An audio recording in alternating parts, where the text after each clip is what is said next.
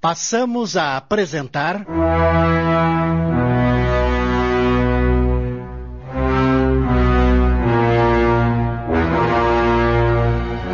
Amor e Vingança, obra de Betty Freitas, ditada pelo espírito Luiz E. Brancar. Adaptação de Sidney Carbone.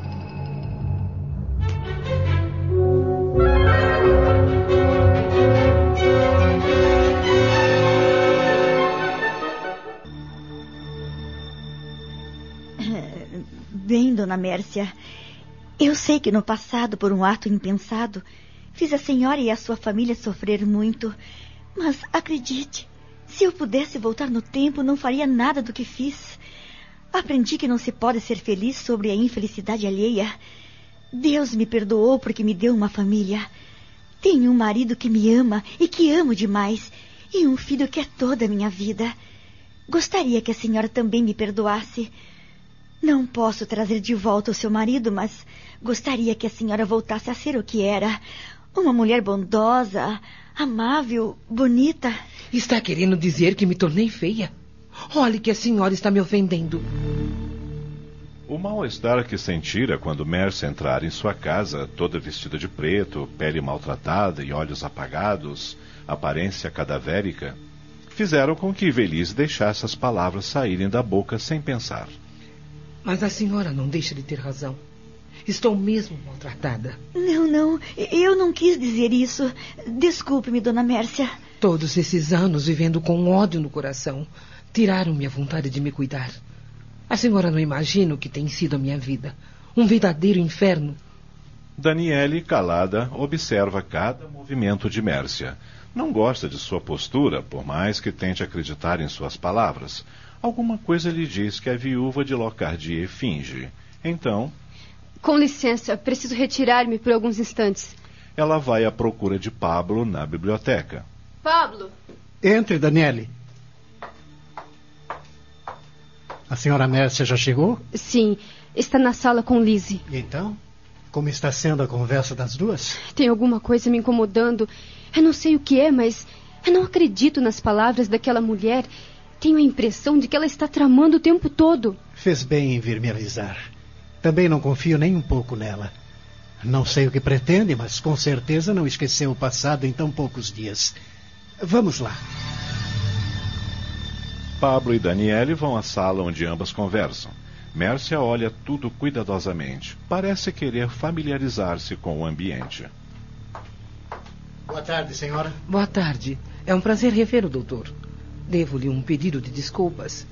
Minha visita ao seu escritório foi, no mínimo, desastrosa. Confesso que me surpreende uma mudança tão rápida de atitude. Querido! Não se preocupe, senhora. Seu marido tem razão. O senhor não acredita que as pessoas podem mudar, doutor Pablo? Acredito, mas não tão rápido. Amo minha esposa e ela achou que deveria recebê-la para acabar de vez com esta situação constrangedora. Afinal, a senhora há de convir que não é nada agradável viver sendo ameaçado, recebendo ligações desaforadas. Oh, já conversamos o que tínhamos para conversar. E estou de saída. Mas antes, satisfaça-me uma curiosidade. O que deseja saber? Qual é a sua verdadeira origem? O senhor vive na França, mas tem um, nome originário da Espanha. Meu avô paterno era espanhol e meu nome é uma homenagem a ele. Ah, compreendi. Uh, bem, senhora, como lhe disse, tentarei esquecer o passado. Não vou mais perturbá-la. Fique tranquila. Espero que tenha me compreendido e me perdoado. Com licença, senhores, e tenha uma boa tarde. Eu a acompanho até a porta. O senhor é muito gentil. Assim que ganha a rua, Mércia olha para a suntuosa casa e começa a arquitetar seu plano. Hoje foi impossível acabar com aquela vagabunda. Mas conheci a casa e assim ficará mais fácil de entrar. Preciso pensar com calma para não cometer erros. E enquanto se dirige a um ponto de táxi, vai elaborando detalhe por detalhe a forma de colocar seu plano em ação.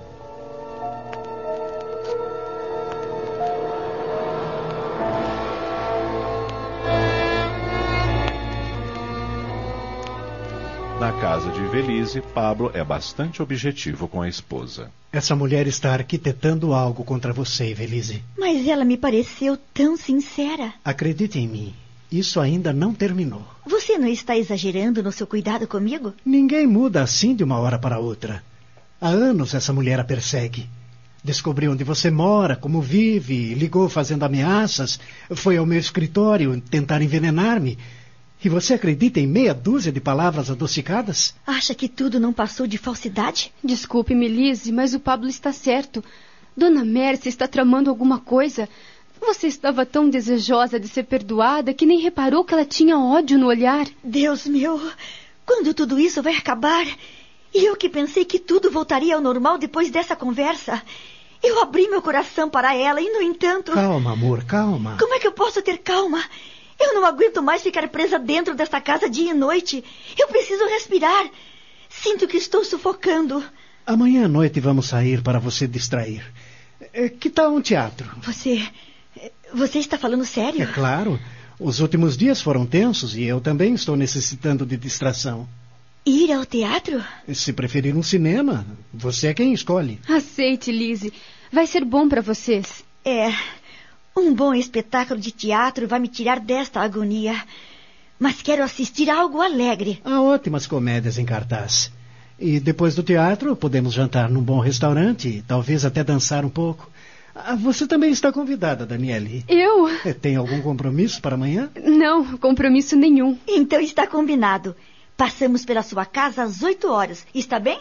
Combinado.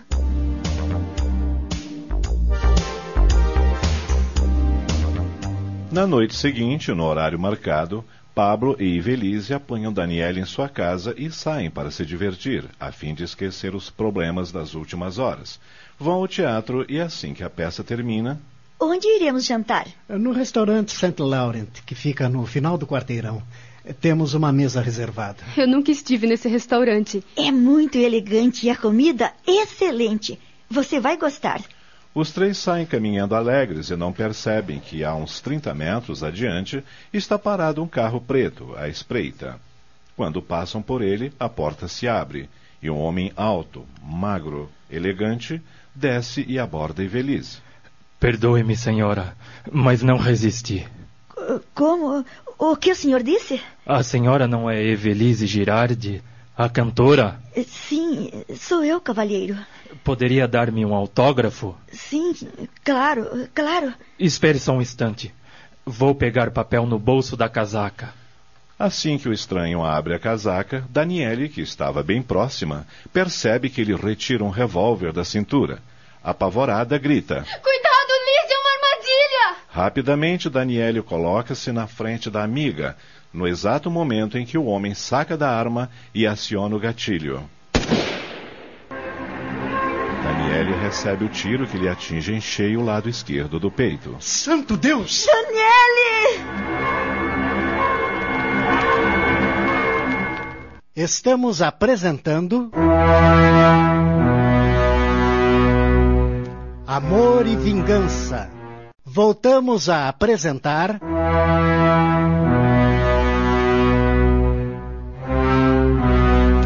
Amor e Vingança. Adaptação de Sidney Carbone.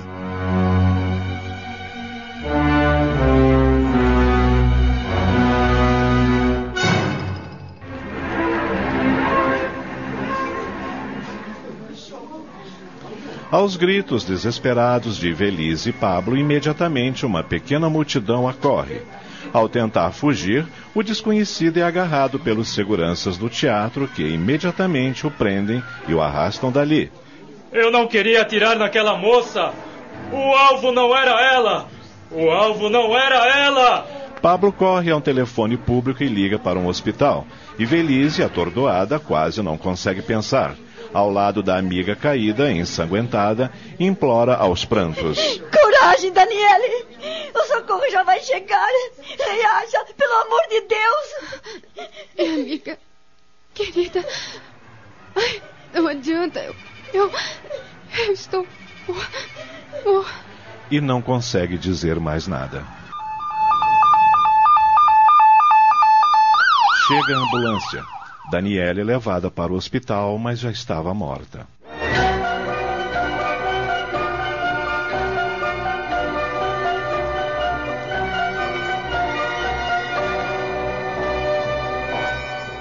Horas depois, ainda no hospital, Ivelise e Pablo, inconsoláveis, aguardam a liberação do corpo de Daniele. Ela morreu por mim, Pablo, por minha causa. Minha única e melhor amiga está morta. Por quê, meu Deus, por quê? Ela não merecia isso. Calma, querida, calma. Era a mim que aquele homem queria matar. Porque ela foi se colocar na minha frente. Afinal, quem era aquele homem? Ainda não sabemos. Mas a polícia irá investigar e logo saberemos de quem se trata e por que tentou matá-la. Fique calma. Que Deus o castigue por esse crime monstruoso. Pablo, eu quero um enterro digno para minha melhor amiga. Eu já providenciei tudo, querida. Assim que o corpo for liberado, irá para a capela do hospital, onde será velado e depois sepultado. Daniele não tinha parentes? Apenas a irmã da qual lhe falei que está num sanatório. Seus pais morreram. Ela vivia sozinha e trabalhava num bistrô. Acha que devemos trazer a irmã para o velório? Pelo que Daniela me disse, sua irmã vive fora da realidade e ainda sofre as consequências de queimaduras graves que sofreu anos atrás. Bem, sendo assim, cuidaremos de tudo e depois iremos ao sanatório avisar os dirigentes, pois certamente notarão sua ausência. Ela visitava a irmã dia sim, dia não. Você sabe onde fica esse sanatório? Não, mas com certeza o endereço está entre os pertences de Daniela em sua casa. É, tem razão. Por enquanto, vamos aguardar que o corpo seja liberado. Depois cuidaremos disso. Você acha que devemos avisar os meus pais? Eles nem conheciam Daniele direito. Não vamos incomodá-los. Entretanto, Pablo, se a Maristela pudesse vir me dar uma força, eu agradeceria. Eu vou ligar para ela agora mesmo.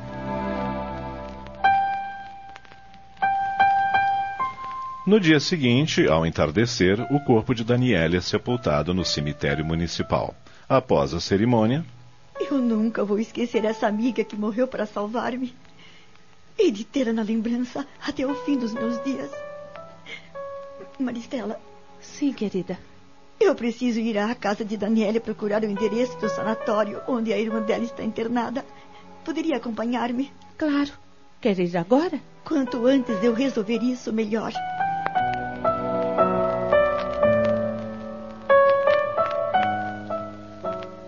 As duas dirigem-se à casa de Daniele. Vasculhando as gavetas, encontram uma caixa com os documentos referentes a Ana Tércia, irmã da falecida. Naquela moradia simples, mas cuidadosamente arrumada, com requintes de capricho, Ivelise recorda a saudosa amiga que se foi e comenta com a cunhada. Por que ela teve que partir tão cedo? Salvou minha vida e eu tenho uma dívida para com ela.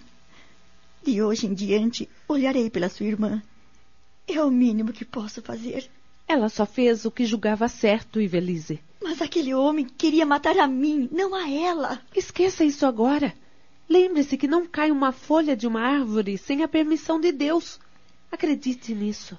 Vamos ver esses documentos para nos inteirarmos da situação de Ana Tércia e saber onde ela está internada. As duas olham atentamente cada papel contido naquela pequena caixa de madeira. Encontram um papel com o timbre do sanatório. É o documento que prova a internação de Ana Tessia. Graças a Deus. Pelo menos já temos o endereço. Junto com o documento há uma fotografia. Ao vê-la, Ivelise leva um susto. Meu Deus! O que foi? Veja esta fotografia. Nossa!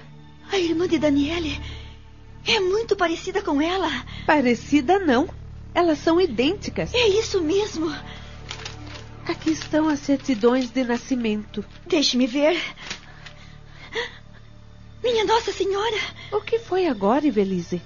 Daniela e Ana Tércia são gêmeas. Gêmeas? Sim. Mas por que Daniele nunca me contou? Infelizmente, isso nunca saberemos. Maristela continua remexendo nos papéis e encontra uma outra fotografia.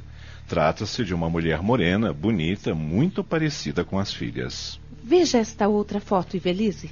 Quem será esta mulher? Tem uma dedicatória atrás. Vejamos. Para minhas queridas filhas, uma lembrança desta mãe que as ama muito, Estela. É a mãe delas. No fundo da caixa há um outro papel com o timbre do sanatório. O que é isto? Leia para sabermos.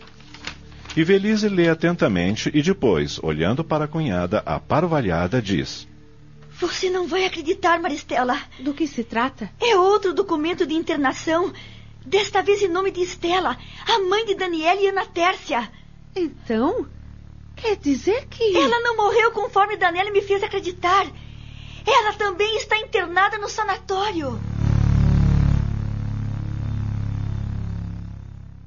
Acabamos de apresentar. Amor e Vingança, obra de Bete Freitas em 15 capítulos, ditada pelo espírito Luiz E. Brancar. Adaptação de Sidney Carbone.